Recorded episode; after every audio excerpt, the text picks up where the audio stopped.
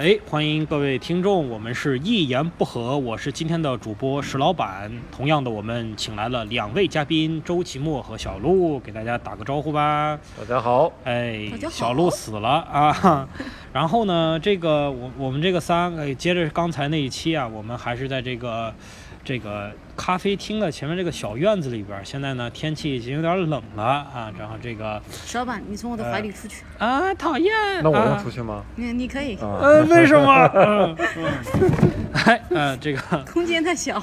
对这种其实这种夏天的感觉是我最喜欢北京的一段时间，就是姑娘穿着裙子，然后我们就是喝喝咖啡啊，在后海边上走一走啊。当然后海不能是过放假或者是晚上那种后海，就是以前我记得我我就是住在就是有前海。后海、中南海其实连在一块儿的。前海呢，就是到北边北二环积水潭那边，然后我就会绕着前海整个走一大圈儿，大概是三公里，这么走走一圈，觉得特别好。一个特别大的湖，就北京人浮夸嘛，管湖叫海海是吧？啊对吧？对啊，管面做的叫灌肠是吧？就是这样的哎，。真的灌肠是啥？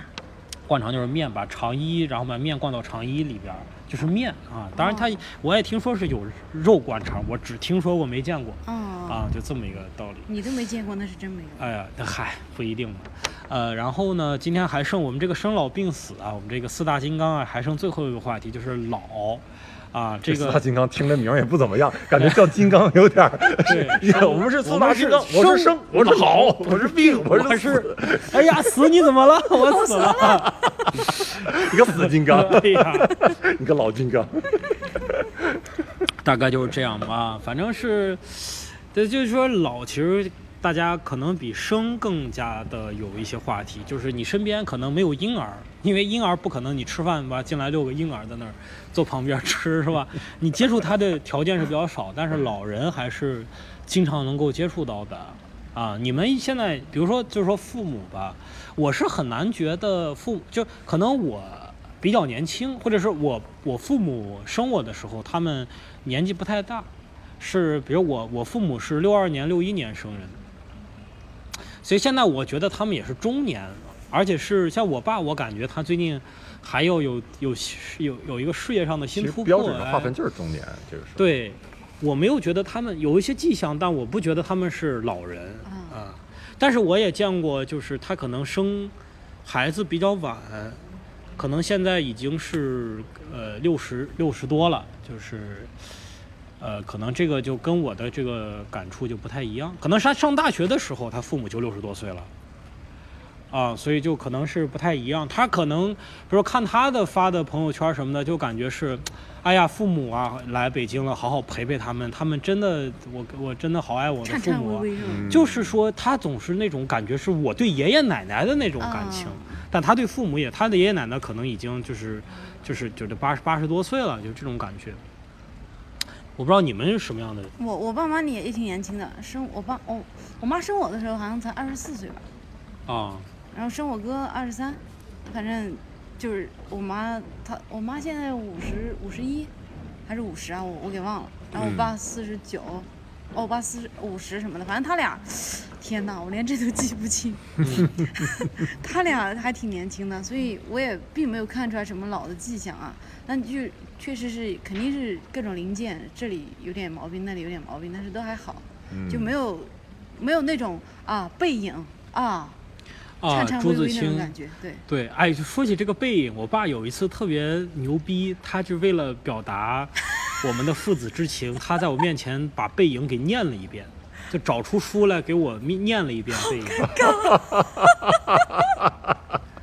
有点尴尬，有点尴尬。真的尴尬呀！天哪！我爸是有时候他念得性好吗？念的还行，我爸是他骨子里是文青儿的，对呀、从你的名字里他是姓听出来了嘛。啊，他是性情中人，嗯他年轻时可能也是有理想、有文文艺青年那种感觉的。嗯对吧？但是没有他没有留下来任何片纸之字，是吧？没有留下来墨宝，也没有弹过吉他。嗯但是他是那种，比如说看到电影里边出现那个美景，啊他，就特别心生赞叹。然后喝醉酒喜欢念唐诗，啊啊啊我，爸属于干文艺的那种啊，也没有什么留下什么实际性的东西啊。没有什么留下些实际性的作品，嗯，但是就是你这是人家实实际上作品别人已经写好了，哎，嗯我们可能就是个朗读者我们只 体会，再去体会就行了，再再念就行嗯了嗯。对，反正这挺有意思的。那你怎么？那你得升级啊！你哎这得把朱自清背背影背一遍啊，然后 才能啊然后不是，然后不是然然后石头板就他老爸唱了唱了一首筷子兄弟的父亲。我的老父亲，对？呃，对，周奇墨呢？感觉我我你你让我说这个，我想起来一个挺尴有点尴尬的事儿，就是我上大学的时候，按照我家那面的习俗，叫办一桌，就是在请几请一些朋友什是啊么的，。考上了吉林大学，多棒！主要是我我爸的意思是，这么多年他一直随份子，我得一收一点。他真的他真的，我家里啥事儿都没有，就是哦就我一人儿，你就啥事儿都没有。然后别人家老丈母娘、老丈母娘，呃，过生日、去世嗯都是份子。哎呦，给我爸那个就是弄的避也避不开，然后我我那什么，我上大学的时候，我爸说办一桌吧，就是办办一回。然后因为他是那个文艺团的嘛，那里面就是他那个当现在是那个团长了，就是唱歌的，当场咔来了一首《我的老父亲》，就非要催泪，就非要给我唱哭了。然后我当时就哦天哪，我感觉你的老父亲自己唱我的老父亲，不是我爸唱，是那个人唱。他说我给你唱一个老父亲，没我爸这么夸张啊。唱一个老父亲，然后 我然后你哭了没？我我寻思我是哭还是不哭呢？我哭不出来，我当时我当时跟我在台上这个还还讲跟我爸说几句话，然后觉得还挺感动。但是后来我就感觉他那有点刻意了啊，有点刻意了，了唱一老父亲，我就这个你们这些东北人哎这些个情感的表达呀，我的老父亲，然后还得专业那种，而且你是不是由于是你父亲是干文艺，他同事朋朋友也是干文艺的，就这个人就是那个业务，就是那个现在营口那个叫什么团长文艺团团长，哎呀，经理团长，哎呀呀呀呀，就是唱歌，就是唱歌，那就这人家这就是日常表达，在生活中也是。对，人家可出去能在家一言不合就唱歌，对人家可能你这白菜呀，买的有点贵。你这句还挺在调上，你说啊，是二人转的料 就儿啊。就对，就是这样。嗯，而且还有一个什么事儿，想起来，然后那天呢，还是忘，还是后来有一次，我们就几个人在那吃饭，都是我爸和他的朋那个朋友，然后这个人就就问问我提一杯酒，我平时跟他们接触不多，就是那个那意思就是你希望你好还是你爸好，还是怎么问题？说你就是忘了怎么问了，反正我当时一个回答就是说。啊、我希望我好，我好了，我爸就就好了，就是因为他少了很多担心。我是实话这么说的。哦呦，这帮人就就就就不行了，说哎呀，这你这儿子，哎呦我天呐，你就是笑话我说自己好，奔着自己好。我想我操，那个面上的话我不会说呀，当着啊当着当着你们这些人，我还我难道不知道说我我首先希望是我爸好，嗯然后怎么样？但是我当时想的就是，我爸现在到那时候最操心的就是我，对啊对啊就是我刚上大学的时候最操心就是我。你你这个你知道你犯了个什么错误吗？我我我说我说我说我爸我我说我好，我爸就好，因为我还有能力去照顾他，是大概是这个意思。不是这个，就是你没有把这个社交的话说到，就是你为啥要奢求那帮人就这个话他能理解你呢？哎就算是这里边比如说比如说你看这帮人中间吧，也有那不合群的，对吧？人家奚落完以后，他站起来说：“我觉得期末这话说的好，说 就他妈你事儿多，你你把这人也得罪了，是吧？就是客套话，就是得客套，就是大家都知道嘛。哎呀就是个场面话嘛，对对吧？我就没说这场面，但是我也是从来不说场面话。就是唱老父亲啊，啊，对，就是嗨，所以呃，我是感觉怎么讲呢？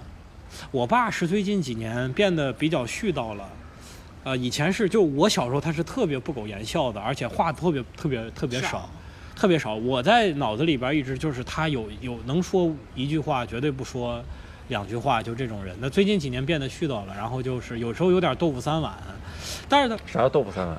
重话，豆腐豆腐三碗三碗豆腐嘛，就是你没听过这个俗语吗？就是说这个人啊、这个人豆腐三碗三碗豆腐，就是就是一点事儿来回说，就他有点这样。但是他最近呢又好一点，就是他事业上面有点变化，他有个新的工作，就新的活儿、新的事儿，然后他还满在这个一直在聊他这个事儿，我觉得他还是精神状态好了一点儿。对你说这个我有体会，我爸见老就是他退休，嗯他其实退没到退休的年龄，但是他内内退了，嗯，然后他的生活重心一下就没了。就到你了。然后到我了，然后到无聊了，到老年了，到关注自己的身体了，到想到以后的很多很多事儿了，嗯，所以就开始就是开始衰老，呃，从精神上开始垮，嗯。就慢慢的在在萎萎靡，比以前。所以这个人有的时候工作，有的时候真的是会让人精神一。焕发一些。真的是精神，我叫我们没老呢，我们就宅在家里，你的精神也萎靡啊！你就别说那个长时间不工作就是这样的，嗯，对吧？你别说老人了，对他对对他就自己在家里，就我们这代人娱乐方式还多一些，像他们要真没事儿，他们基本上这辈子都是围着工作转。而且我觉得就就是，我觉得像我，可能我个人觉得我独处的能力稍微强一些，我的精神生活可能稍微丰富一些，嗯我都觉得在那种情况下，我可能就是也挺孤单的。别说我爸这种，他年轻的时候受过的教育也少，然后他就是很习难惯，了集体。对他就是有点精神生活没有那么丰富。你爸现在他不知道怎么填充。现在在干？嘛呢？整天？整天在家，呃，有时候看炒炒看看股票，看看剧，对对然后弄点事儿，跟跟这些亲戚什么微信。我群我我觉得你得肯定给他找个事儿的，你得给他找个事儿。对我爸炒股就是他炒股就是不挣钱，其实哎自己也在那捣鼓，呃，其实但是他也每也本儿天有一个关注点。对，但是我从来不说不不说他说，哎呀，你说你炒那玩意儿不挣钱，你你你别炒。我没有，我都我都是说啊你炒吧，你就是玩儿呗主要就是让他有个事儿。所以为什么中国的中老年人就是特别容易上当的，就没事儿干就琢磨怎么赚点钱，然后就各种传销组织、啊，哪怕是十点钱，他的对呀、就是什么黄金黄大妈，中国大妈炒黄金嘛，就是这种。我觉得股市的散户都是这种人，他手里有点钱，然后听风就是雨，有点信息他就他就愿意上钩，然后就是什么大公司就就是什么证券公司就赚这些人的钱，就是我觉得。所以我现在最大的愿望就是说，我什么时候能有能力，能有一些事儿是需要我爸来做，嗯嗯，就是让他觉得自己又有嗯价值。比如说，哎，我现在就有能力，我要拍一个剧啊什么的，嗯然后就有人找我，我说，哎，你这边有一个老人，我就嗯我说爸，你来，你来，你帮我演一演。啊，哎，他就觉得自己有价值，他就完全会愿意你可以找一个本身没有太大的这个东西，但是给他找个就是纯事儿，就你他现在就他现在觉得也也可以帮我看孩子，但是还哎对对对是是这样所以他特别希望说，哎，你要我孩子，要我孩子。嗯对这个到底怎么办呢？你说像像就是说我父母，我父母也是闲不住，所以他们不用我给他找事儿。我妈她能到什么程度啊？她现在啊五十多岁了，然后呢，自己单位里工作很好，然后她觉得不饱满。她呢，年轻时候就是她二十年前。是在医院里给人做这个心电图的，就是在医院里给人做体检的。然后最近呢，有人找他一个体检中心，他就去干活去，他兼职又给人打工去了，每天早上六点半钟，自 己自己开个车去人家体检中心，然后干三个小时回来上班儿，我天，好棒啊！而且他赚那点钱，我估计连他邮费都不够，就是他乐意是吧？他就乐意，他就我要找点事儿干，军人出身嘛。然后我爸也是。前两天在家有点病，然后在家调养，自己开个车就去。我跟我爸我妈俩人开车从兰州到广州，开个车，然后再回来，再从广州开回来，俩人开倒班开。而且他们俩开车什么状态呢？我有次跟他们俩出去。跑了一个长途吧，就是也不是长途，就是大概当当天来回从广州到番禺，这个来回大概是两百多公里，就这样的感觉，两百多公里来回四百公里吧。就这俩人到晚上开的，我觉得他们俩倒班已经是两个人基本上勉强不睡着。就 是就是我觉得不是说精力很旺盛，就是他俩能保证勉强不是睡着的状态，就是两个人就这样倒班。我说这这他妈从兰州开到广州，就咱两个人就闲不住，啊所以不用我给他找事儿。我觉得特别好。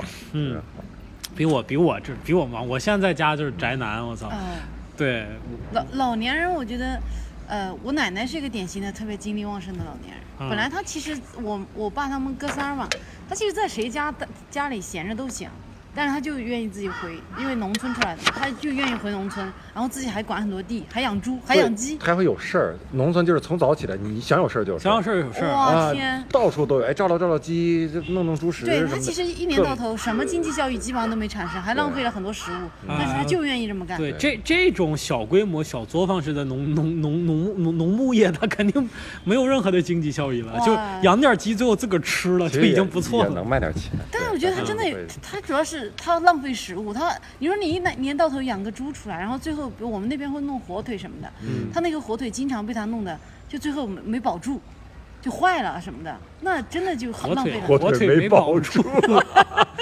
坏了，是保火腿还是保肠？保肠吧，然后火腿就没保住。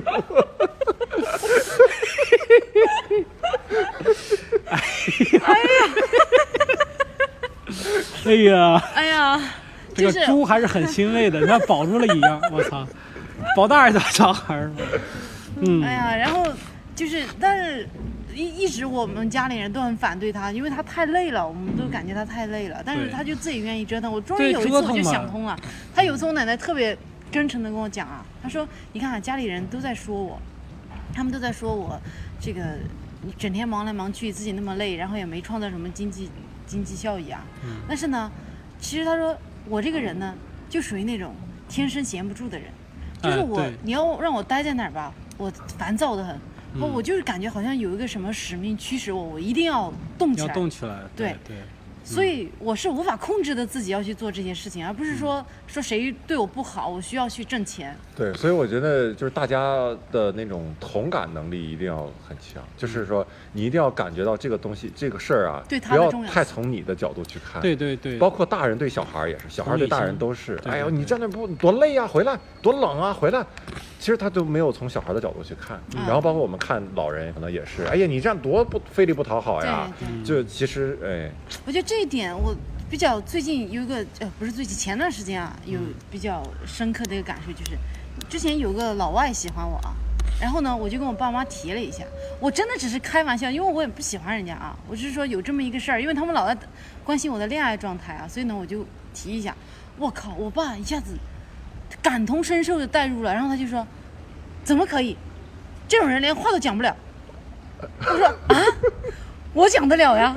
他说啊我跟他没法沟通啊。我说不用你跟他过日子呀，对，真的，你知道他就一下子感觉好像是你要给他介绍一个对象一样，然后就各种很生气啊啊，马上代入感很强。他们觉得我天，我只是跟你们提一嘴说我的生活当中有出现这样一个小插曲，哇，他一下就觉得是我要介绍一个对象给他了，就那种代入感太强，嗯然后就完全从他的角度来考虑你的事情。啊，对，就是我跟我前女友，就是我没女朋友，他们逼我找女朋友的那个那个强烈都没有我有女朋友，然后分手了，他们就觉得天塌下来了，真的。哦啊！怎么分手了？你们你再跟人说说。大家觉得你找一个不容易。哎呀，可能是这个可找一个能是这个感觉，不容易可能觉得我找一个真不容易。这后来发现他们都是对的！对，这个挺有意思的。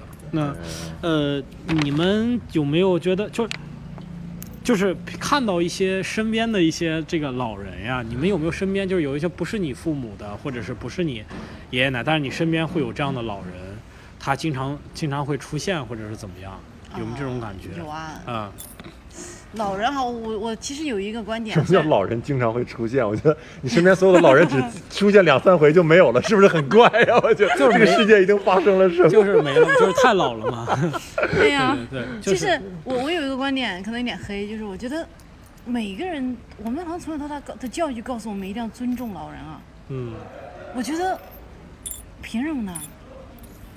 就是我只尊重值得尊重的人呀。老人，嗯所有老人都是从一个像我们这样年轻人发展过去的。你年轻时候就不是什么好货，老了你就是什么好货了吗？对，不是好人凭什么因为变坏了，坏人变老了。对啊，我凭什么因为你老了我就尊重你啊？还有，就是挺多老人是挺讨厌的呀。对他倚老卖老，又没有素质，人对啊，又爱占便宜，然后就是各种，我凭什么要尊重你啊？这种老人赶紧给我滚开，好吧？嗯，我真的无法，我我一直觉得这个观念应该要改一下，就是一个人，你不能因为你年纪大就受到我的尊重，而是因为你的德行受到我的尊重。对你包括这个老人有些插队的或者是什么，就是有些人，有些老人他不跟你讲话，他他拨了你，哎，就拨、啊拨你，直接推哎，直接推你，哎哎哎哎哎，让一下让一下，他也不说让一下，就哎出来出来过来，就是这样。对，就特别不尊重人。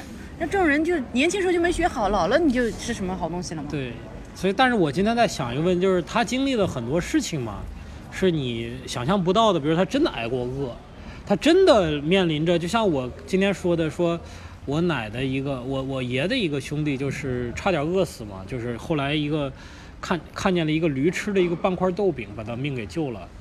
就是这种事情，你说我们现在在怪有些老人说这个剩饭剩菜不愿意扔啊，结果吃出肠胃毛病啊，这种东西，这种这种问题呢，实际上是你根本理解不了他对这种没有食物的这种恐惧，是你理解不了的。包括那些爱占小便宜的人、爱插队的人，他是不是有心中有这种恐慌感，就是那种那种那种迫害，或者说那种这个物资的短缺会再来一次？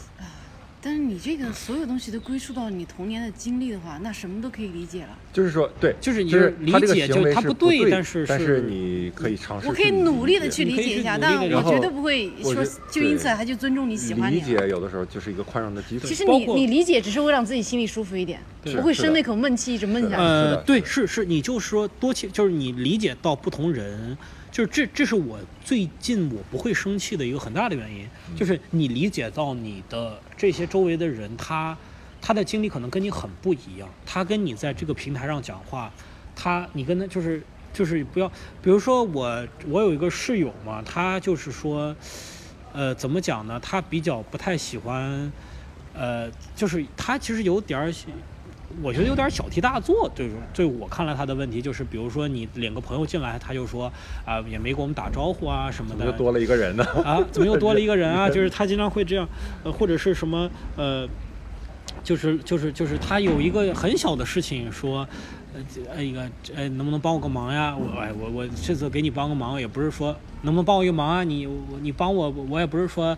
呃呃，那个怎么怎么样，我就想让你帮我一下，你也别多想。他就说一堆，其实这是对我来说很简单的事儿，嗯但是呢，我就回过来想，他为什么这样？有时候患得患失，或者是小事儿，他看得特别重，就是因为他就说他一方面会给我提一些要求，他一方面又希望我能理解他的感受，又给我解释一堆，就是因为实际上是他父母是华裔，就是这个这个移民嘛。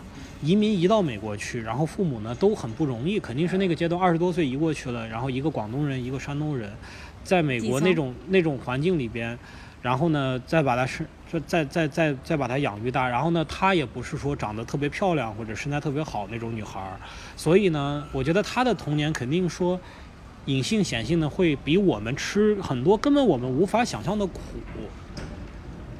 身份的问题、种族的问题、家庭地位的问题，然后他跟你到现在这个平台上来跟你来交流这些事情，可能都是由于他背后的这些逻辑。所以我想到这个，我就不不不纠结了。我觉得我都可以理解，因为你你我们无法想象他可能受到了很多东西，包括老人，我们现在看来也也其实也是这样的。嗯，这点我特别赞同，就是我一直觉得我们现在，呃，包括小孩的教育、青少年的教育，非常欠缺的一块就是同理心的教育。嗯嗯就是我们很少会教孩子，你去考虑这个人他行为处事的背景，嗯他为什么会这么做，嗯，然后你一处在他的位置，你会不会做同样的东西？对这个东西对你有好处，就是对你释怀一些东西真的很有，因为我们没有人是无敌的。就比如小鹿，你说你见一个老人不爽，你就能把他踹倒，无所谓，你不用负任何责任。我觉得你可以不用同理心，真的，因为你不爽我就把他踹倒，因为这个世界都是都是臣服在你的下面。但是我们每个人都不是，每个人都有更强大的力量在外面。有的老人他可能不强大，就是，但是你就是弄不过他呀，他就是你不敢惹他，你不能弄他你不能不能弄他，都不是那弄不过怎么办？但你加你有的同理心，多去考虑，你可能对你自己是很有好处的。就是哎，我知道你的来龙去脉，我知道你的生活经历塑造了你现在的行为习惯是怎么样的。然后，所以我觉得很多人戾气重，就是因为我们小的时候受受到的同理心教育太少，现在也是教育不强调这个对对。而且我觉得很重要一点就是我们的历史课本儿缺少历史教育缺少这个，因为历史我感觉就是教你同理心的。嗯历史上这个人当时做了这个错误的选择，嗯他当时为什么呢？他为什么当了汉奸呢？他当时为什么会做这个选择？对对，什么促使他去做？就是你没有必有历史原因，必有历史原因，但是我们现在都是黑白这个人就是汉奸，这个就是英雄我。们只有所以。孩子去考虑历史的时候，你那么多鲜活的事例，他没有代入感，他就觉得哦，这个就是坏人。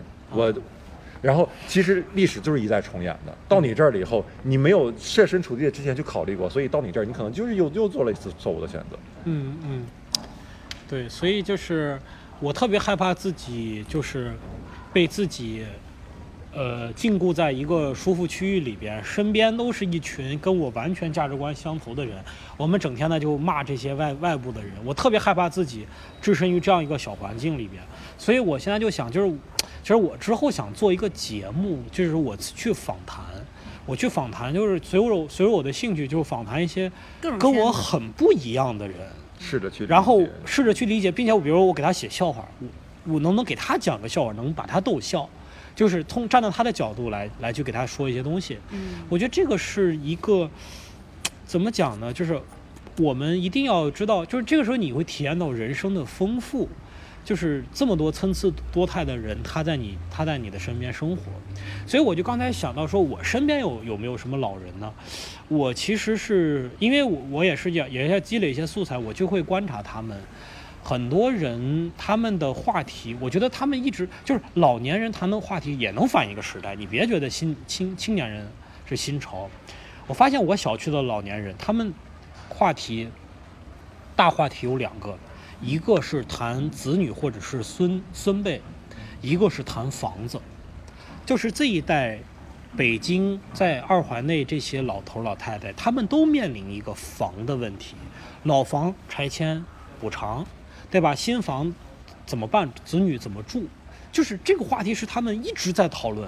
然后我那次就在胡同里边，我看见有三个老一一个中老年人嘛在聊，他听两句我就明白什么意思，就是北京近这两年呢，就是禁止开墙打洞，在胡同里边很多违建要拆除，然后他们三家呢都都都建了违建了。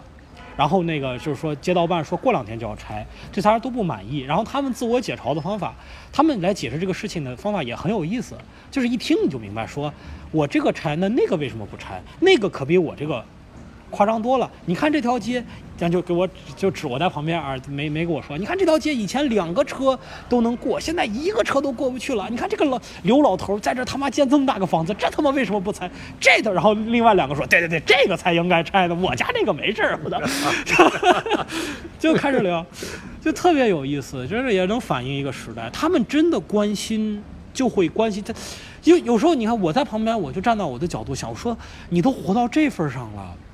你在乎这点钱吗？当然，这可能是笔巨款。就是你想嘛，它多出一一平米的面积，在那个，在那个，在那个拆迁补偿的时候，对，就就就可能就就会多很多钱，一平米可能就十万，他一一百平米那就就他，但是真的他对他的生活已经没有什么区别了，就是他能享受吗？我以前那个房东，他手里边五六套房子，但就是以前老农民，然后这个这个这个土地征收后回迁房嘛，手里五六套房子，那就是这太富有了，千万富翁。老头不不认字儿，给我们写租房合同，他他说你弄吧，我连字儿都不认识，我给你签个签个名，我我认识这仨字儿。然后我有次去他家，就是特别，就是你感觉是个一贫如洗的家庭，就是连沙发都没有，就是小凳儿，塑料小凳儿，前面有一个小茶几，都不是正经桌子，上面一个电视，这是他的生活。然后他每天会去就是看着他租房的这些情况，真的很有意思，你就觉得。哎，所以我想到很有很有意思的问题，不是很多人说说你一旦中了彩票，你的人生会很惨吗？就是没有你想象那么好，家破人亡，中了五百万怎么样，暴富，然后最后肯定是负债累累。你就感觉北京很多老头老太太不就是这样的生活人家过得挺好的，还一贫如洗呢，可能千万富翁人家还一贫如洗，对心态放得很很好。对，特别特别很多很多很多老，所以他们是有一个问题，就是说这个。有些国家是土地就是耕地，呃，是土地市场化，土地完全市场化。比如说农民手里的这些宅基地也好，他的耕地也好，它是可以交易的嘛。但是为什么中国不行呢？或者是我就看了一个说法，就是说中国这些农民啊，有的比如说他们有一些是政府规划这片农田变耕地了，呃，不，这这片耕地却变成这个工工业了。那么呢，就给这些农民补偿，农民补偿以后整天打麻将，他没有任何事情可以干，就赌博嘛。就以前玩一块两块，现在玩一一万两万的，就是就感觉那个游戏币一样，就是增加了增加了一个后面加了仨零儿，感觉他的生活没有任何变化。你不能把钱给他，真的。麻将玩的能玩更大一点儿。对，就是麻将能玩更大一点儿，对，一分两分和一万两万，你就说后面多几人，真的很有意思。所以教会人，让人自己去学会怎样生活是很重要的。对，其实真的是你脑子里的东西决定了你的生活品质，我是觉得对是，是比如说你有一千万啊，如如果你想这么生活，你想一贫如洗的生活，完全没问完题。全没问题但是如果你知道的生活只有这种生活，啊。你的脑子里都没有那根弦儿，说我可以那样生活，对对，那就挺悲哀的。对所以人一定要是在有充分知情权、了解的情况下，嗯你做出选择才是比较值得尊重的选，嗯就是比较好的选择。是这样。嗯，很有意思啊。呃，哎，我刚才想说一个什么来着？你想说你们身边的老人，啊，这这这这就是我身边的老人，哎，他们也养养宠物的特别多，所以我觉得还是这个子女可能陪伴比较少一点，要么就是孙子孙孙女自己带，要么呢就是这个养条巨大的狗啊这样的，养条狗养。而且老人养只猫实在养小狗的也挺多，主要是感觉养小狗。嗯而且那个之前有个谁演员说的段子，就是人老狗也老，就是嗯。真的感觉老人带的狗也是很老的有精神是吧？狗，对一走一喘，有的那个狗走的比老人还慢，就是都不知道谁遛谁，我操，那那个那个狗可能意思是，对。哎呀，而且可能这个这个后来就是共共共生共存了，就是说，比如这狗死了，这个老老人人可能对啊就就也就心里他唯一的牵挂可能就是这个老人。但是这个老人死了，这狗也不行哈，有啊的狗也也可能也没人养啊对对对对，这么老的狗谁养也？也伤心欲绝。所以看到我家里边呢有两种特别截然不同的生活方法，就是我奶奶爷爷和我姥姥姥爷。我姥姥姥爷呢，就是每天的生活排的比我日程满，早上六点半起床买早点做饭，然后七点钟去打门球。打门球，然后中午呢做饭，下午打麻将，然后晚上是什么遛弯儿，这个这个这个什么还打网球，就是这个生活，就是，然后呢打麻将也是从来不超过一块两块的，然后我哦，我见过打一毛的，我天！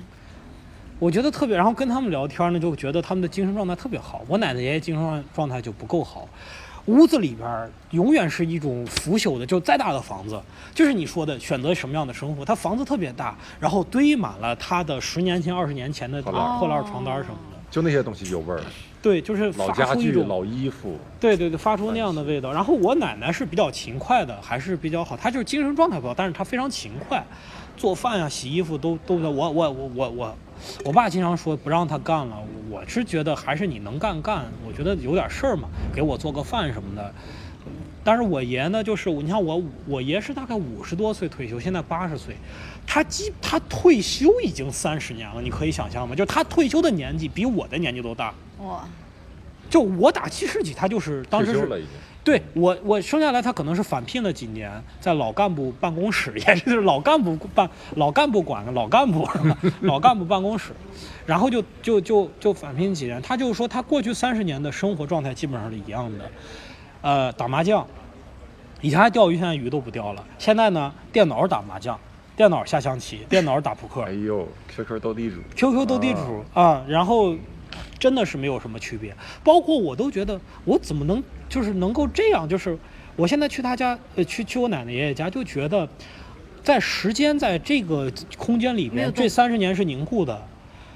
我就觉得，就是他家的电视，我都觉得是不是一直还是30在循环播放？就是这个什么，这个这个新闻联播之后有一个什么今日聚焦还是什么？我觉得那个片头曲，在我在我那一刻，我都觉得他三十年没有变过，就是那个片头曲，然后播新闻联播和那个天气预报，就整个这个环境里，就三十年是个打转儿。我我们以后会不会变成那样？就是除了微信以外，别的社交软件用不习惯，嗯爱看的英美剧永远是那些，永爱看的专场演出永远是那些。对对对，你看你现在哼的歌，不是说你已经凝固了，确实。我就哼的歌已经凝固就在那个年代。哼的歌还好，因为偶尔听一点新歌你会想，但是而且华语乐确实有点儿你有点儿那什么哈啊，不是这，你看你你这你你这种你这种想法就跟不是华语乐坛真的是不不行，你看不如咱们你已经根深蒂固的你这么想了你跟人。家你为什么觉得他不行呢？因为我见过专业的乐评啊，就是说啊近年的不华语乐坛为什么不乐乐评是谁？你小时候乐评对周杰伦是什么态度？就一个道理。乐评人他是乐评人，不是周杰伦那时候就就是就是牛逼啊，对啊，他从出来就牛逼到现在了。你就你还你还是这个你还是这个想法，真的真的不是真的，不不可能，你这真是真是你绝对是思维音固化音乐也是有有起伏的，就是它整个产业。我倒是觉得现在的流行音乐更好，卖了，现在。不是专辑是不好，但是音乐人赚了更多的钱啊，这是肯定的，因为有网络网络付费的时代，更多人消费得起音乐了。你看，你还停留在音乐哪？他妈现在靠靠专辑卖钱啊！对吧？什么 S N H，人家是打赏，人家在做节目、做做周边。真的，我认真的听了好几首 TFBOYS 的歌，我觉得是真好听，我觉得特别励志。我听完以后觉得很阳光，我觉得这种人应该火。我不觉得，我绝对不觉得，一点儿都不脑残。他表达的东西是非常正能量，而且比我们那个时候要直接的多。TFBOYS 在台上就说什么“你有没有爱上我”，但是你听的话，你不觉得给小孩听这个猥琐不好意思？你觉得特别自然。他就是在表达这种这种广泛的爱爱爱意，就是说这么阳光，这我觉得特别好。比我小时候，你看我小时候就没有听到。T F 就没有 T F boys，再往前有小虎队。在我小时候听的歌就已经是情歌了，其实跟我的年龄阶段是不符合的，是吧？我小他妈听什么谭咏麟啊，就是听什么什么呃这个这个这个这个这个刘德华那种歌，刘德华《忘情水》那个已经不是我这个年代，就我小时候没有适合我的歌。我对小时候听的就是，呃，这晚呢在这街中，街中偶遇心中他，两脚不停的跟大哥一嘎。对呀，这什么玩意儿啊？两脚不停的使唤跟大哥回家。你这小孩听这个？对，我就小时候，我小时候印象特别深，听什么《饿狼传说》，什么什么什么什么，就是说这个这个。这个爱情就像是饿狼一样，是吧？你对他近了，就咬得你伤痕累累，就这鸡巴玩意儿。你要这么说，时代真是又一轮回。那个时候大家就是说，哎呦，港台歌曲就是毒化青年。对啊，毒草嘛，邓丽君都是毒草。你说邓丽君毒哪儿了？你说这个？觉得她声音太缠绵，容易使人靡靡之音。靡靡之音，台湾主要是人家是台湾啊，所以就是说，我觉得你永远不要有这种想法。你一旦有这种想法。绝对要就马上警惕一下，就自己这个红灯就亮起了，然后哎儿儿儿哦，亮个红灯。对，所以就是真的，你不要永远不要。而且我真的觉得，我弟是九五后嘛，我跟他聊，我觉得他思维比我清楚很多。他对吧？比如比如说，比如说我们演员也有很年轻的，就就就就像卡姆那样的，或者池子，有时候跟他们聊，我真的觉得我有压力，就因为他说一个事情，他的他的观点是很对的。而且他来来龙去脉是讲得很清楚的，比起我们，我觉得我表达一个事情有时候表达不清楚，他们一说非常明白，他想要什么，他要达到什么目的，他为什么要这样做，有头头是道的。哎，我觉得真的是现在像我妹妹他们，我堂妹他们，我觉得这些零零后啊，什么这些小孩，真的比我们成熟很多啊。嗯。对我以前带学生，我从来不会说从内心上觉得我有优越感那种。嗯，我我从来都是很平等的跟他们。对对对，这个是最主要的。他们的脑子真的真的是后生可畏啊。对，你要现在我弟，我弟现在在波士顿读大学，然后呢读大学交女朋友养条狗还要买车。你是我如果一听这话，我肯定火冒三丈。你说他妈臭小子，你他妈的不好好学习。在那儿，但人家学的挺好。但是他一跟我聊他学习，那就是又是头头是道，说我现在面临，我现在学分加，我觉得这个专业呢，我要换一个学校，要转学分，所以我要考到全系多少多少名。他又跟你聊的头头是道，那你有什么你好，怎么好意思说？回到角落里自卑嘛。我只能也不会自卑吧，当然就是，但是你就是说，那你为什么养狗？为什么谈女朋友要买车？你就跟他聊，他就跟你讲是这么这么这么个原因。那你一聊，你不就很清楚吗？所以就是永远，哎呀，就是。不要拿自己的成见，你就真就老了。如果那样的话，你不要拿自己的成见去套别人。所以这个就聊到我们的另外一个话题，就是说有没有感觉自己在变老？那你这么一说，肯定是老了。我觉得是老了。对对对。嗯。所以现在对，但是老了，我们最起码还具备一定的学习能力，我觉得这还挺比较欣慰吧。对。最起啊，知能意识到这个问题。我曾经谈过一个大概比我小。六七岁的女朋友，然后我至今回忆起来说，这个感情里边还是她比我成熟，就你都不能想象这种事情，就是我的做法还是不成熟，然后当时不觉得，后来觉得确实是自己做的很多地方不对，但是你有没有想觉得，哎呀，人家那么小屁孩小姑娘就来来来操纵你啊？是我我也不会这么想。我就觉得就是平等的嘛，你既然是谈恋爱，你就是非常平等。你有什么做的不对的，你就在下一次经历的时候，你去去弥补。包括我现在是比较怕跟这种年纪的小姑娘聊天的，因为你看，就是他们是身边能透露的出的那种那种青春和朝气，实际上是，如果你自己心灵不够强大的时候，对你来说是一个非常大的一个冲击。就像那个阿里旺讲的那个段子呀。对吧？阿里旺就是那哦，对，十七八岁的小姑娘。哎，我真觉得这是一个非常大的一个标准呢，就是你害怕接触年轻女孩的时候，嗯，真的老，真真的老了真真的，老我真的老了我就我就我就不害怕接触年轻男孩，我现在已经害怕接触年轻女孩。是真的啊。真的真的啊前段时间还有人给我介绍一男的比我小五岁，对，有时候你接触年轻女孩的时候，你会觉得你就是怎么讲呢？很尴尬，很尴尬，你不知道是以就你不知道怎么去怎么样去对匹配上她的节奏，对对对会显得自己老，真的是对你，你又不想，你又不想说，改变太多。你不想说以倚老卖老，或者是比我我比你大五六岁，我也怎么样的所以现在有些，比如说我现在，呃，接触，因为公司会招一些这样年纪年龄段的人，刚毕业或者还没毕业的实习生，我会接触很多。我跟他们聊，我从来不用小孩这样的称呼。当面背地我都不说我们公司新招了个小孩，我绝对不用这样的称呼。什么叫小孩啊？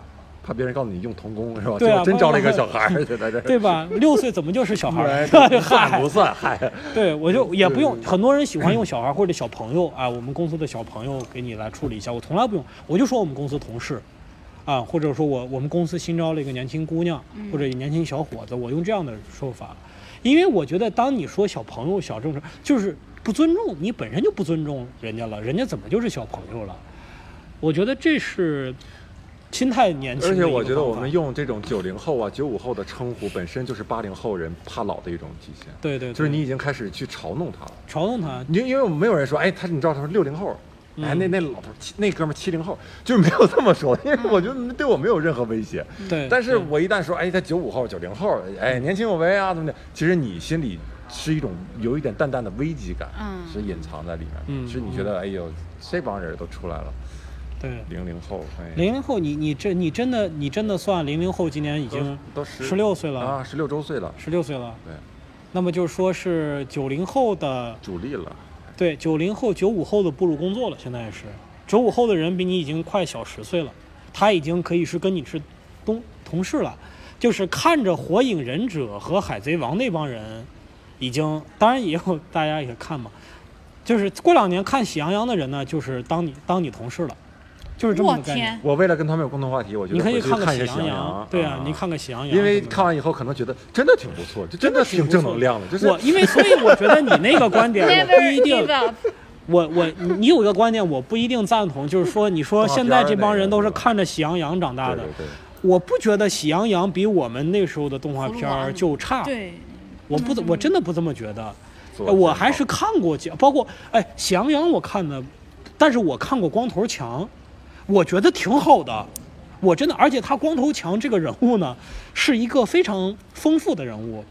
我就记得是，就是他不是纯坏人。我就有一集是他到年底，也是他的老板说你要交多少多少钱，他没钱筹，然后他又找熊大熊二去要怎么样陷陷大陷害熊大熊二，然后他最后又怎么化解这个事情，是一个很丰富的一个形象。对你这么说，其实还比我们以前看的那种黑白分明的还好。对对，黑猫警长那好人就是完美无瑕，一只耳就是坏人，那人物没有立体。没有立体感。，对，现在有层次了对，反而还有立体的，嗯觉得这确实更好。嗯，所以我得检讨啊，我的看法应该是抱着一个敬畏的心，抱着一个不要敬畏的不要瞎做对对这个评别随便就论断，哎，对不，要瞎做论断。嗯，嗯，还是想办法去杀入年轻人，多跟年轻人混，啊，也跟多跟也多跟老年人混。我我就这样，我就哎，我 就好好做我的中年人，怎么的？我把中年人做好了，就是对社会主义和谐社会做出最大的贡对献。我都混的不是说你去去去那样去，但是就是你跟他保持一个平等的心态嘛。对哎，你我问一下，你们俩怕老吗？呃，嗯，没怕过，没怕过，不怕，因为我现在觉得我现在活的比我二十岁时候活的开心很多。嗯我也有有预期，我四十岁应该比现在活得更开心，嗯，所以我不怕老。你呢？你怕老？我是女的，你是容颜的问题，啊，对吧我其实我我觉得就是随着年龄和阅历的增长哈，我肯定会，我感觉哈，就不管是呃你拥有的资源，还是说你整个人的心智啊，会让自己越来越快乐啊。但是真的有一点不可避免的就是，你的你你的容颜就是会变老。对嗯然后嗯我觉得，呃，我这辈子我也不知道我什么时候是颜值巅峰啊。然后我觉得我颜值巅峰应该是已经过去了，但是我都不知道它是什么时候。然后你就觉得你自己应该是在往下坡路走吧，但是你确实是会害怕这个，因为女的还是都希望自己好看吧，就是尽己所能的好看是吧？也不是说你一定要说跟特别漂亮的女孩比啊，那是你就尽己所能的好看吧。但是你已经知道自己好像不知不觉好像已经过去了，你好像是在往下走，当然也可能还没到啊。对，我觉得女孩年轻的时候，其实你不管再怎么找补，你说女人三十岁、四十岁一样有呃活出自己的女人味儿，活出那个年龄的女人味儿。你无论如何再怎么说，你你跟十八岁的你跟十八岁的姑娘在一起就是不一样的，对啊她就是众人的焦点。对对，但是呃我我是比较喜欢三十多岁、四十岁的女性，我觉得跟这种女人在一起比较愉快。啊，我特别想跟那种女的，哪怕或者说谈谈恋爱，或者说是很深深入的聊一聊，就是她能教你很多姿势，呃，知识嗨，知识知识，就是能把她的，就是说能跟她平等的交流，这样是这这样的机会，至今也没有找到，或者跟她就是好好好好的聊聊天儿，啊啊，没有，因为我我希望石老板早日找到一个有恋童癖的阿姨啊。对，但是我想说，就是可能就就是得接受这个事实，就是这个世界上可能就是这样，就是美好的东西就是容易它消失，就是短暂。嗯就是短暂，所以大家大部分就是，如果世界上美好的东西一直存在的话，大家就不用学习怎么应对这个世界，就是嗯。怎么应对跟自己相处，就是因为一直美好了，大家都美好，挺好的，嗯。对吧？就是因为美好的东西很容易就过，所以大家就要发展出各种想法、各种应对的哲学方法，去探讨剩下的路该怎么走，然后我该怎么活，我觉得一样可以活活得挺好的。对，我是真的是超级的喜欢年轻这个状态，但是又不知道怎么珍惜啊，真的觉得每分每秒都很珍贵。你比如说，就是之前有看到一句一句话，我觉得特别，它是个特别正确的话，但是我以前从来没看过啊，就是他说，你永远无法比此刻更年轻。嗯，想完这句话又老了三秒钟，嗨，哇，真的啊。你浪费你比如了我三说刚刚刚。刚我们嗯在这儿刚开始坐下的时候，距离现在。嗯，我们又老了一点儿，啊，尤其是我觉得现在我们特别适合聊这个话题，因为现在刚好黄昏，嗯对吧？哎呀，夕阳无限好，只是最美不过夕阳红啊，啊，温馨又从容啊。这说这话的人亏心不亏心的？最美不过夕阳红。我天，我一直觉得这话应该找个小孩唱这歌，太虚伪应该找个老人家唱十十六七岁的小姑娘唱首这首歌，你就会看到一种反讽的状态。哎，最美不过你高兴就行，嗯呲啊呲嗯呲呲，然后还来点电音是吧？温馨又从容。好，那今天呢，我们最后也是感慨啊，升华了一下，呃，谈到这个老的问题啊，感觉这个容颜易逝啊，这个这个，这但个是真的好的一点就是我哎们容颜会老去啊，但是你的就内心的成长真的会弥补掉容颜消逝给你造来造成的那些伤害。对，相反，你越老会过得更富足一些，然后这一点上，我觉得得丑逼就很好，因为从来没有在自己依靠过自己的脸，所以就 对，哎呀，石老板这回心里听得我去你大爷！主要主要是我心里就好舒服。哎呀好，那这期节目啊，咱们就到此结束啊结。结束啊，哎感谢大家，祝大家越活越老。